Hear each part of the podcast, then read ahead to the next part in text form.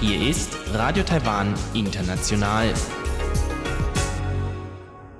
Herzlich willkommen zum halbstündigen deutschsprachigen Programm von Radio Taiwan International. Am Mikrofon begrüßt Sie Sebastian Hambach. Und folgendes haben wir heute am Montag, den 20. Januar 2020 im Programm. Zuerst die Nachrichten des Tages. Danach folgte in Taiwan Entdecken ein Interview mit der Leiterin der CPN Foundation, Frau Wu Zixing, über die Vergabe der Dialogue Impact Awards im Dezember vergangenen Jahres. Und zum Abschluss gibt Eva Trindl in Taiwan Monitor einen Ausblick auf die zweite Amtszeit von Präsidentin Tsai Ing-wen nach deren Wiederwahl am 11. Januar.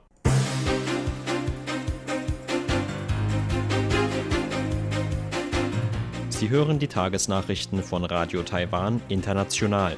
Der Überblick. Parlament genehmigt Jahreshaushalt für 2020. Krankheitskontrollamt eröffnet Coronavirus-Kommandozentrum.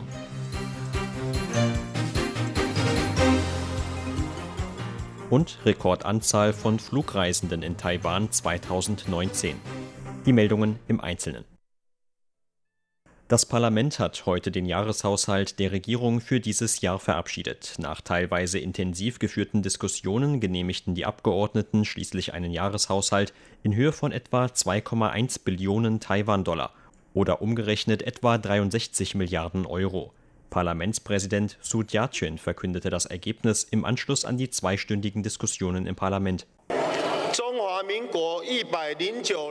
Das Budget für die Zentralregierung für das Jahr 2020 wurde nach Überprüfung in dritter Lesung verabschiedet. Bereits an den letzten beiden Tagen hatten die Abgeordneten über mehr als 2400 Anträge mit Bezug zum Jahreshaushalt für 2020 entschieden. Vor der heutigen Genehmigung des Jahreshaushalts wurde der ursprünglich vorgesehene Gesamtbetrag von den Abgeordneten um 1,17 Prozent gekürzt. Von den Kürzungen betroffen waren etwa Ausgaben für die Verbreitung von Regierungserlassen sowie Ausgaben für Reisen nach China. Geplante Ausgaben für die Einführung eines umstrittenen Personalausweises mit Chipkarte wurden zunächst eingefroren. Das erste Mal seit 22 Jahren gibt es einen ausgeglichenen Haushaltsplan. Für die Abgeordneten endete mit der Verabschiedung des Jahreshaushalts heute zudem frühzeitig die Sondersitzung ihrer letzten Amtsperiode. Nach den anstehenden Feiertagen des Frühlingsfests wird Anfang Februar das am 11. Januar neu gewählte Parlament antreten. Das Krankheitskontrollamt hat heute als Reaktion auf die Ausbreitung eines neuen Coronavirus in China ein Kommandozentrum eröffnet. Mit dem Zentrum soll laut Generaldirektor des Krankheitskontrollamts Zhou Zhihao die Reaktionsfähigkeit der Regierung auf eine Epidemie gestärkt werden. Das Zentrum ist zudem verantwortlich für die Koordination von Vorbeugemaßnahmen, wozu laut Zhou auch die Verteilung von Gesichtsmasken gehört. Zhou zufolge gibt es in Taiwan mehr als 40 Millionen OP-Gesichtsmasken und 1,9 Millionen N95-Masken. Damit könne der Bedarf mehr als gedeckt werden. In China wurden bisher 198 Fälle der Krankheit bestätigt, darunter drei Todesfälle. Auch in Thailand, Japan und Südkorea gab es in der vergangenen Woche neue Erkrankungsfälle. In Taiwan hat es bisher nur Verdachtsfälle gegeben, von denen laut Joe noch nicht alle geklärt werden konnten. Auch wenn es nur eine begrenzte Übertragung von Mensch zu Mensch gibt, bestehen bereits Anzeichen für eine lokale Verbreitung. Zur Zeit des Frühlingsfestes werden zudem einige Leute nach Taiwan zurückkehren. Damit steigt auch das Risiko einer Erkrankung, weshalb wir die Effizienz unserer Abwehrmaßnahmen verstärken werden. So Joe. In Taiwan hat es im letzten Jahr so viele Flugreisende wie nie zuvor gegeben. Das teilte der Leiter des Amts für Zivilluftfahrt Lin Guoxian heute bei der Feier zum Anlass des 73. Gründungsjubiläums des Amts mit. Demnach lag die Gesamtzahl der Flugreisenden in Taiwan 2019 bei über 72,1 Millionen. Lin zufolge entfielen davon 12,2 Millionen auf Fluggäste einheimischer Fluglinien und 48,8 Millionen auf Fluggäste ausländischer Fluggesellschaften, inklusive Hongkongs und Makaos. Fluglinien zwischen Taiwan und China hätten über 10,7 Millionen Fluggäste beigetragen. 340.000 Fluggäste seien in Taiwan umgestiegen. In seiner Rede verwies Lin auf weitere Erfolge für Taiwans Zivilluftfahrt im letzten Jahr. So sei Taiwan im November 2019 zum ersten Mal Veranstaltungsort für ein Gipfeltreffen zur Flugsicherheit gewesen. Und der Leiter des amerikanischen Instituts in Taiwan habe Taiwans Standards für die Flugsicherheit als weltweit führend bezeichnet. Lin sagte weiter, wir haben Luftfahrtabkommen mit 57 Ländern unterzeichnet. Es gibt 96 Fluggesellschaften in Taiwan. Wir haben 323 Flugrouten und fliegen 190 Städte direkt an. Für die Zukunft kündigte Lin an, dass das Amt versuchen werde, internationale Abkommen für beschleunigte Sicherheitsuntersuchungen abzuschließen. Ein solches Abkommen bestehe bereits mit den USA. Außerdem führe man bereits Gespräche mit Kanada und Neuseeland. Auch mit Japan könnte es schon dieses Jahr derartige Gespräche geben. Auslandsaufträge für Unternehmen aus Taiwan sind 2019 um mehr als 5 Prozent gesunken. Grund dafür war laut Wirtschaftsministerium der Handelsstreit zwischen den USA und China. Dessen ungeachtet gab es im Monat Dezember das erste Mal in 14 Monaten wieder eine Zunahme der Auslandsaufträge. Aus den heute vom Wirtschaftsministerium vorgestellten Zahlen geht hervor, dass die Auslandsaufträge 2019 gegenüber dem Vorjahr um 5,3 Prozent zurückgingen. Die Auslandsaufträge lagen 2019 bei einem Gesamtwert von über 484 Milliarden US-Dollar.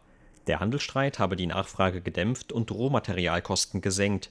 Im Monat Dezember stiegen die Auslandsaufträge dagegen im Jahresvergleich um 0,9 Prozent an und erreichten einen Wert von 43,8 Milliarden US-Dollar. Im November waren die Auslandsaufträge noch um 6,6 Prozent gesunken. Im vierten Quartal lagen die Auslandsaufträge etwa 3,2 Prozent unter dem Wert des Vorjahreszeitraums. Laut Wirtschaftsministerium gingen die Auslandsaufträge im Jahr 2019 aus allen Weltregionen zurück. Mit 9,4 Prozent verzeichneten den größten Rückgang im Jahresvergleich die Auslandsaufträge aus Mitgliedsländern der Vereinigung südostasiatischer Staaten. Der Aufwärtstrend im Dezember lag laut Wirtschaftsministerium vor allem an einem Anstieg von Aufträgen für elektronische Bauteile in Höhe von 4,7 Prozent. Hintergrund war laut Ministerium eine starke Nachfrage nach Smartphones, 5G-Anwendungen und Geräten aus dem Bereich Internet der Dinge. Eine von dem Interimsvorsitzenden der oppositionellen KMT angestoßenen Diskussion über eine Verjüngung des Ständigen Ausschusses ist in der Partei auf ein geteiltes Echo gestoßen. Lin Rongde hatte alle Mitglieder, die älter als 60 Jahre sind, zum Rückzug aus der Parteiführung aufgerufen. Lin hatte den Parteivorsitz am 15. Januar übergangsweise für die Zeit nach den Präsidenten- und Parlamentswahlen übernommen. Ex-Parteichef U Dun-i war wenige Tage nach der Wahlniederlage zurückgetreten. Lin sagte heute, dass er seinen Vorschlag am Mittwoch dem Ständigen Parteiausschuss vorlegen werde. Lin forderte unter anderem, dass die ältere Generation, zu der auch er gehöre, zurücktrete – 80 bis 90 Prozent des zukünftigen Ständigen Ausschusses solle aus direkt gewählten Bürgermeistern, Landräten und Abgeordneten bestehen. Damit würde die öffentliche Meinung besser wiedergespiegelt, so Lin. Manche Parteigrößen begrüßten Lins Vorschlag einer Verjüngung. Der amtierende Generalsekretär Zheng Ming-Zong sagte, dass die Partei mit einem solchen Schritt schon lange an jüngere Wähler hätte appellieren sollen. Ausschussmitglied Lü Xue-Zhang sagte dagegen, die Parteiregeln sähen keine Altersgrenzen vor. Die KMT steht unter Druck, nachdem ihr Präsidentenkandidat Han Guoyu bei der Wahl am 11. Januar mit mehr als 20 Prozentpunkten gegen Amtsinhaberin Tsai Ing-wen verloren hatte. Bei den Parlamentswahlen hatte die Partei nur 38 von 113 Sitzen gewinnen können. Im März soll ein neuer Parteichef gewählt werden. Zur Börse. Taiwans Aktienindex hat heute mit 28 Punkten oder 0,24 Prozent im Plus geschlossen. Zum Abschluss des heutigen Handelstags lag der TAIEX damit auf einem Stand von 12.118 Punkten. Das Handelsvolumen belief sich auf 113 Milliarden Taiwan-Dollar oder 3,8 Milliarden US-Dollar.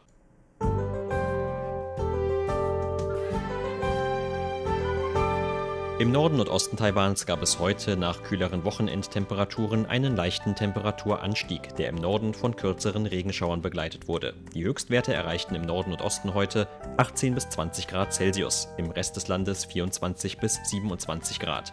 Und dies sind die Aussichten für morgen, Dienstag, den 21. Januar. Morgen wird es laut Wetteramt in den meisten Teilen Taiwans sonnig bis leicht bewölkt. Nur noch im Osten ist ganztägig mit vereinzeltem Regen zu rechnen. Auch die Temperaturen könnten morgen noch einmal etwas zulegen, mit Höchstwerten von 21 bis 25 Grad Celsius im Norden, 23 bis 26 Grad in Mitteltaiwan und 25 bis 28 Grad im Süden. Nun folgt Taiwan entdecken.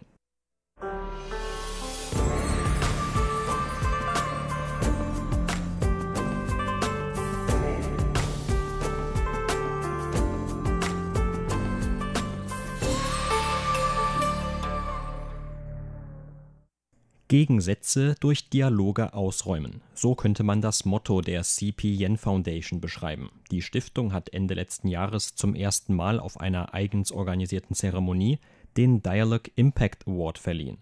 Zu dem Thema spricht im heutigen Interview die Stiftungsleiterin Frau Wu Zixing. Ausgezeichnet wurden etwa das Gesundheitsamt der Stadt New Taipei City für ihren Einsatz für räumliche Verbesserungen örtlicher Gemeinden für Menschen mit Behinderungen oder eine Professorin vom Seminar für Stadtplanung an der Nationalen Chenggung-Universität, die gemeinsam mit ihren Studenten abgelegenen Ortschaften neues Leben einhauchen wollte. Für die Umsetzung dieser und weiterer Vorhaben mussten immer Hindernisse und Widerstände überwunden werden, was laut Frau U nur über den Dialog miteinander geschehen konnte. Zunächst erklärt Frau U, warum ihre Stiftung einen Preis zum Einfluss von Dialogen vergibt und was genau sie damit eigentlich erreichen möchte. Dazu muss man zunächst das Ziel unserer Stiftung erklären. Die CP Yen Foundation wurde im Jahr 2007 ins Leben gerufen, weil wir damals sahen, was der Gesellschaft fehlte und wir uns Gedanken darüber machten, was wir selbst tun konnten, um die Situation zu verbessern. Wir sahen unsere Möglichkeiten darin, zu führen und Dialoge zu eröffnen. Darum richteten wir unser Ziel darauf aus, eine schwierige Situation mit Hilfe von Dialogen zu verändern. Eine derartige Situation kann sowohl mit einzelnen Gemeinden als auch der ganzen Gesellschaft zu tun haben. Wir fühlen uns sehr geehrt, dass wir in den letzten Jahren sowohl bei Behörden, Unternehmen oder auch in Schulen unsere Dienste für Dialog anbieten durften. Diese Dialogdienste kamen zum Beispiel bei Diskussionen über die zukünftige Richtung eines Unternehmens oder der Ausarbeitung von Maßnahmen für Weißbücher usw. So zum Einsatz.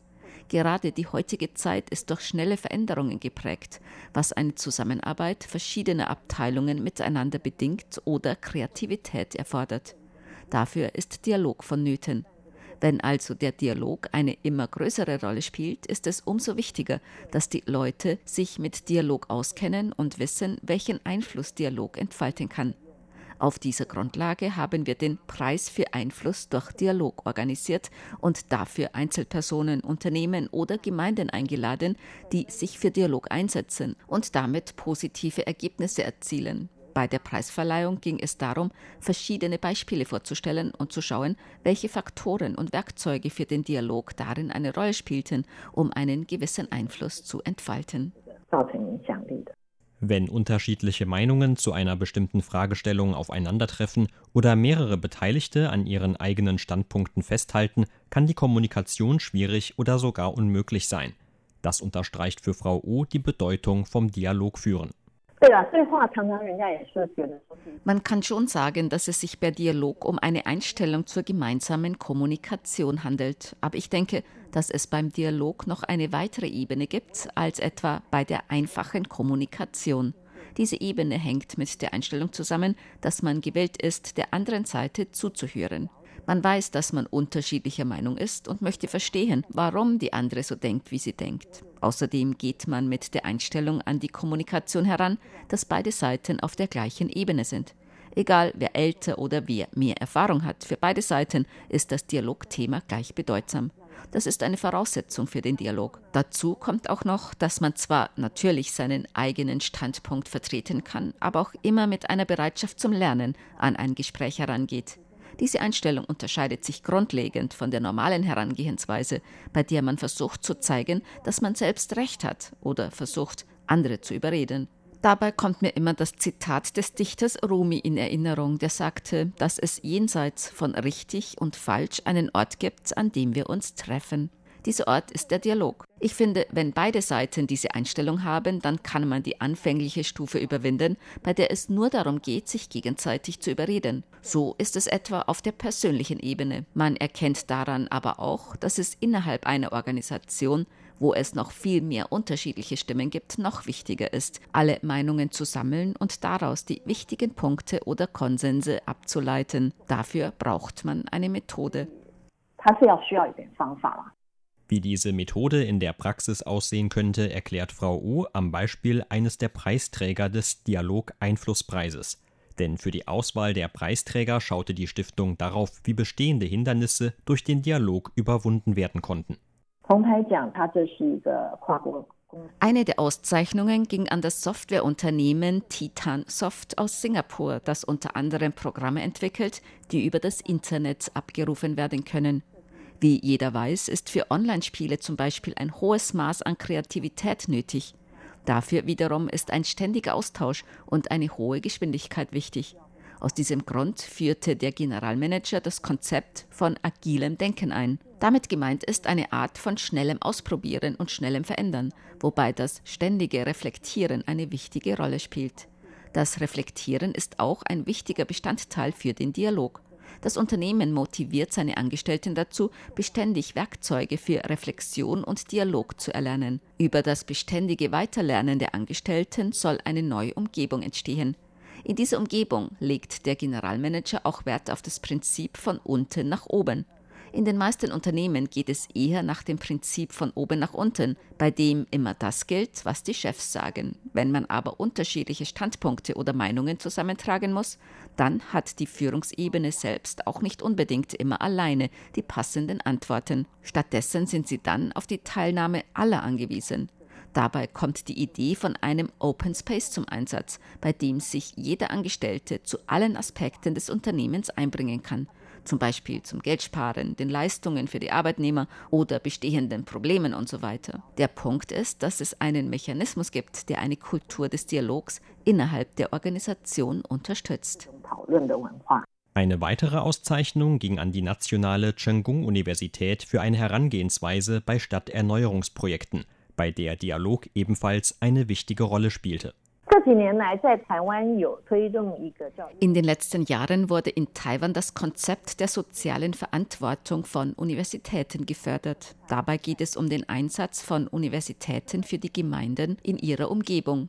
Die Professorin Zhang Huizi vom Seminar für Stadtplanung der Nationalen Chengkung-Universität hat dafür in den letzten Jahren immer wieder ihre Studenten in abgelegene Regionen Tainans geführt, um dort Feldforschungen an den alten Wanderpfaden zu betreiben.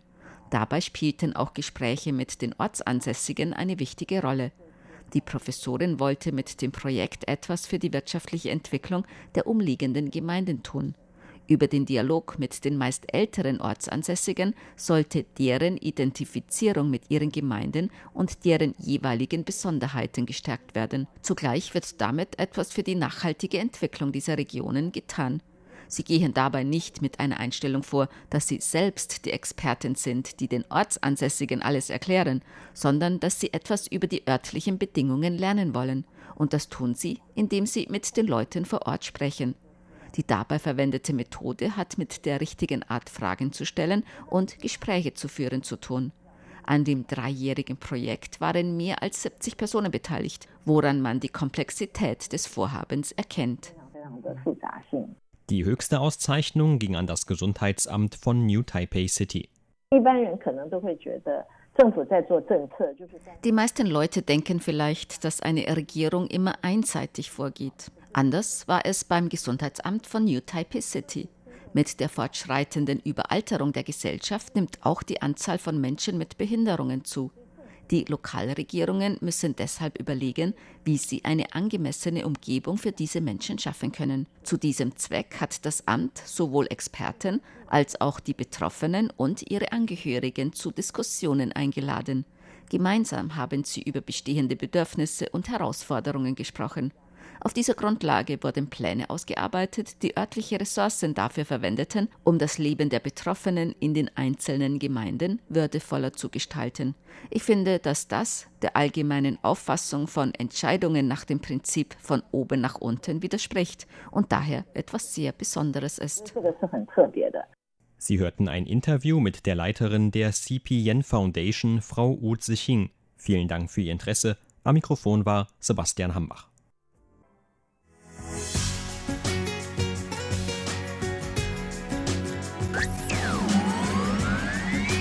Radio Taiwan, international aus Taipeh.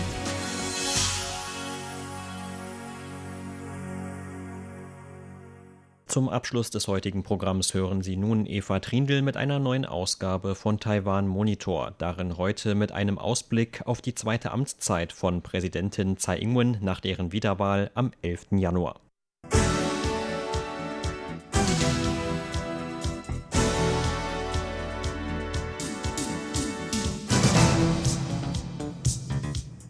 Präsidentin Tsai Ing-wen ist bei der Präsidentenwahl am 11. Januar mit deutlicher Mehrheit wiedergewählt worden. Radio Taiwan International sprach über das Wahlergebnis, die Reaktionen von China und die Auswirkungen auf die Beziehungen Taiwans mit China und anderen Ländern mit dem Direktor der Stiftung für Asien-Pazifik-Studien und Professor am Forschungsinstitut für China- und Asien-Pazifik-Forschung an der Sun Yat-sen-Universität, Professor Lin Wencheng. Professor Lin sagte über den Ausgang der Wahlen und die Reaktion der chinesischen Regierung darauf. Bei diesen Wahlen war die Wahlbeteiligung besonders unter den jungen Wählern und Wählerinnen sehr hoch. Den jungen Leuten in Taiwan ist die Aufrechterhaltung der Souveränität Taiwans sehr wichtig. Besonders angesichts der Entwicklung in Hongkong wollen die jungen Menschen Herr über ihre eigene Zukunft sein. Beim Wahlkampf hat Präsidentin Tsai Ing-wen immer betont, Taiwans Souveränität zu verteidigen. Aber auch KMT-Kandidat Han Kuo-yu hat betont, dass er Chinas Modell Ein Land, zwei Systeme keinesfalls anerkennen werde. Das ist auch ein deutliches Signal an Peking, dass das vom chinesischen Staatspräsidenten Xi Jinping proklamierte Ein Land, zwei Systeme Modell für Taiwan von Taiwans Bevölkerung nicht akzeptiert wird. Falls Peking auf diese Signale hört und Änderungen bei seiner bisherigen Taiwan-Politik vornimmt, könnte man die Beziehungen zwischen Taiwan und China weniger pessimistisch sehen. Doch wenn Peking an seiner überheblichen Haltung festhält, wenn Peking weiterhin überzeugt ist, dass es alle Trümpfe in der Hand hält und deshalb kein Anlass besteht, seine Taiwan-Politik anzupassen, dann besteht kein Anlass zu Optimismus bei den Beziehungen zwischen beiden Seiten. Die chinesische Regierung hat während der ersten Amtszeit von Präsidentin Tsai Ing-wen den Druck auf Taiwan erhöht und Taiwans internationalen Bewegungsspielraum weiter eingeschränkt. Auf die Frage, ob die chinesische Regierung den Druck auch während der zweiten Amtszeit von Präsidentin Tsai Ing-wen aufrechterhalten oder sogar noch erhöhen wird, antwortete Professor Lin. Meiner Ansicht nach sind die Aussichten nicht allzu optimistisch. Denn Peking hat in den vergangenen Jahren Taiwans internationalen Handlungsspielraum aggressiv beschnitten. Bei den Wahlen in Taiwan stellte sich diese Politik als unwirksam heraus. Es ist möglich, dass Peking weiterhin eine harte Politik gegenüber Taiwan fährt und durch noch mehr Beschneidung des internationalen Spielraums Taiwans Bevölkerung demonstrieren will, dass Widerstand zwecklos ist. Peking will der Bevölkerung demonstrieren, dass Taiwan in der internationalen Gemeinschaft keine Trümpfe in der Hand hat. Doch das ist für Taiwan kein Grund zu resignieren. China blockiert Taiwan zwar in internationalen Organisationen und hat Taiwan weitere diplomatische Verbündete abgeworben. Doch die meisten Länder, besonders westliche Länder, sympathisieren mit Taiwan. Sie denken, dass Taiwan schikaniert wird. So tritt Taiwans demokratisches System im Vergleich zu China noch mehr hervor. Taiwan hat mit vielen Ländern zwar keine offiziellen diplomatischen, aber doch substanzielle Beziehungen. Man kann den Austausch und die Zusammenarbeit in vielen Bereichen weiter ausbauen. Es ist also nicht so, dass Taiwan überhaupt kein Handlungsspielraum mehr bliebe. Gemäß Professor Lin kann Taiwan jedoch die Beziehungen mit anderen Ländern auch ohne offizielle diplomatische Anerkennung ausbauen. Viele westliche Länder sehen in China einen Schikaneur und Taiwan als Land, das schikaniert wird. Deshalb sympathisieren sie mit Taiwan. Das bedeutet aber nicht unbedingt, dass es in ihrem Interesse ist, entsprechend zu handeln. Doch die internationale Gemeinschaft misst Asien eine immer größere Bedeutung zu. Und die Interessen in der asiatischen Region steigen. Daraus ergeben sich viele Kooperationsmöglichkeiten für Taiwan. So hat sich zum Beispiel Frankreich als pazifischer Staat bezeichnet. Auch die USA haben ihre indopazifische Strategie betont. Die Länder in Südostasien erhoffen sich Vorteile durch Taiwans neue Südwärtspolitik. Taiwan sollte aktiv nach Möglichkeiten zur Zusammenarbeit bei Projekten im gegenseitigen Interesse in den verschiedensten Bereichen suchen. Die USA wollen zum Beispiel südostasiatischen Ländern beim Aufbau ihrer Basisinfrastruktur helfen. Vielleicht ergibt sich hier die Gelegenheit für Taiwan zur Zusammenarbeit. Wir können auch bei Kooperationsprojekten mit unseren diplomatischen Verbündeten andere Länder für eine Zusammenarbeit gewinnen. Man sollte aktiv nach Möglichkeiten zur Zusammenarbeit suchen, die sowohl im Interesse Taiwans als auch im Interesse anderer Länder sind. Ich denke, dass in dieser Hinsicht ein sehr großer Spielraum besteht. Gemäß Professor Lin betrachten die USA Taiwan bei ihrer indopazifischen Strategie als Partner. Die USA haben bei ihrer indopazifischen Strategie zwar nicht klar zum Ausdruck gebracht, dass diese Strategie vor allem auf China gerichtet ist. Wenn man jedoch annimmt, dass die indopazifische Strategie der USA hauptsächlich auf China gerichtet ist, dann spielt Taiwan als Teil der ersten Inselkette eine sehr wichtige Rolle für die USA. Das ist auch der Grund dafür, dass die USA Taiwan auf internationaler Ebene zunehmend mehr Unterstützung gewähren. US-Außenminister Pompeo hat Präsidentin Tsai Ing-wen unmittelbar nach Bekanntwerden ihres Wahlsiegs gratuliert und den Wunsch auf weitere Zusammenarbeit zum Ausdruck gebracht. Die USA haben Taiwan in ihrer indopazifischen Strategie von jeher als Partner betrachtet. Die USA hoffen auf Taiwans Unterstützung. Das erzeugt aber auf der anderen Seite noch größeren Druck von Seiten Chinas. China sähe es nicht gern, wenn Taiwan sich noch mehr den USA annähert. Doch Professor Lin zufolge habe Taiwan gar keine andere Wahl, solange China seine Haltung gegenüber Taiwan nicht ändert. Natürlich wird China genau beobachten, ob Taiwan noch enger mit den USA zusammenarbeitet. Aber Peking sollte auch seine Haltung überdenken, wenn es nicht möchte, dass Taiwan sich noch näher den USA annähert. Peking hat bisher offiziellen Kontakt mit Taiwans Regierung verweigert und hat sogar sinnvollen Austausch zwischen den quasi offiziellen Organen beider Seiten abgebrochen. Taiwan bleibt also eigentlich keine andere Wahl, als sich weiter Richtung USA zu orientieren. Wenn die chinesische Regierung ihre Meinung ändern und in Austausch und Kontakt mit Taiwan treten kann, würde Taiwan wohl auch entsprechend reagieren. Aber Taiwan hat angesichts des zunehmenden Drucks der chinesischen Regierung überhaupt keine andere Wahl, als sich weiter den USA anzunähern. Einer USA, die Taiwan wohlgesinnt sind, Taiwan unterstützen und mit Taiwan zusammenarbeiten. Ich hoffe, dass die chinesische Regierung aus diesem Wahlausgang in Taiwan erkennt, wenn beide Seiten die ganze Zeit über keinen Austausch haben und keine Gespräche führen, dann werden sich die Gefühle gegen China noch weiter verstärken. Ich hoffe, dass die chinesische Regierung die Botschaft dieser Wahlen zur Kenntnis nimmt. China steht vor inneren Problemen und auch in Hongkong gehen die Proteste weiter. Deshalb erwartet Professor Lin nicht, dass China in nächster Zeit drastische oder militärische Maßnahmen gegenüber Taiwan ergreift. Der Direktor der Stiftung für Asien-Pazifik-Studien und Professor am Forschungsinstitut für China- und Asien-Pazifik-Forschung an der Sun Yat-sen-Universität, Professor Lin Wencheng, dazu. Aussagen der Sprecher des Taiwan-Büros des chinesischen Staatsrates und des Außenministeriums Chinas oder Berichten der staatlichen chinesischen Medien zufolge wird Peking seine bisherige Vorgehensweise beibehalten. Sie werden weiterhin eher an ihrem Ziel der friedlichen Vereinigung festhalten und nicht die Vereinigung mit Taiwan mit militärischen Mitteln herbeiführen.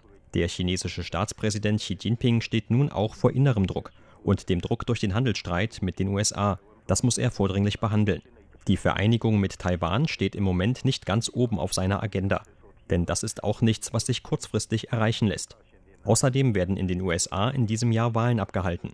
Xi Jinping wird nicht so dumm sein, um vor den Wahlen in den USA den Druck auf Taiwan massiv zu erhöhen. Der Handelsstreit zwischen den USA und China kommt nun erst einmal zu einem Stillstand. Die Handelsgespräche werden wohl im kommenden Jahr fortgeführt. US-Präsident Trump wird sich erst einmal auf seine Wiederwahl konzentrieren. In diesem Jahr werden wohl eher alle Seiten versuchen, den Status quo aufrechtzuerhalten. Auch China wird wohl nicht während dieser Zeit durch militärisches Vorgehen gegen Taiwan den Unwillen der USA herausfordern wollen. Und Präsidentin Tsai Ing-wen ist eine rationale, pragmatische Politikerin. Sie wird China nicht provozieren. Deshalb wird es in diesem Jahr bei den Dreiecksbeziehungen zwischen den USA, China und Taiwan eher wohl etwas ruhiger sein. Vielleicht ergeben sich für Taiwan daraus einige Chancen. Zumindest wird Präsidentin Tsai Ing-wen in ihrer Amtsantrittsrede am 20. Mai Peking gegenüber guten Willen zum Ausdruck bringen.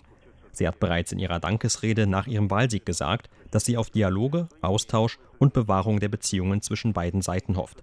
Aber solange Peking von Präsidentin Tsai Ing-wen Kompromisse verlangt, die sie unmöglich eingehen kann, können sich die Beziehungen zwischen Taiwan und China natürlich nicht zum Besseren wenden. Solange Peking keinen guten Willen zeigt, wird sich wohl auch an der gegenwärtigen Situation nichts ändern. Sie hörten das halbstündige deutschsprachige Programm von Radio Taiwan International am Montag, den 20. Januar 2020. Unser aktuelles Radioprogramm und weitere Sendungen können Sie im Internet on demand hören unter der Adresse www.de.rti.org.tv. Weitere Informationen und Videos von der RTI Deutschredaktion rund um Taiwan finden Sie zudem auf unserer Facebook-Seite und auf unserem YouTube-Kanal. Am Mikrofon verabschiedet sich heute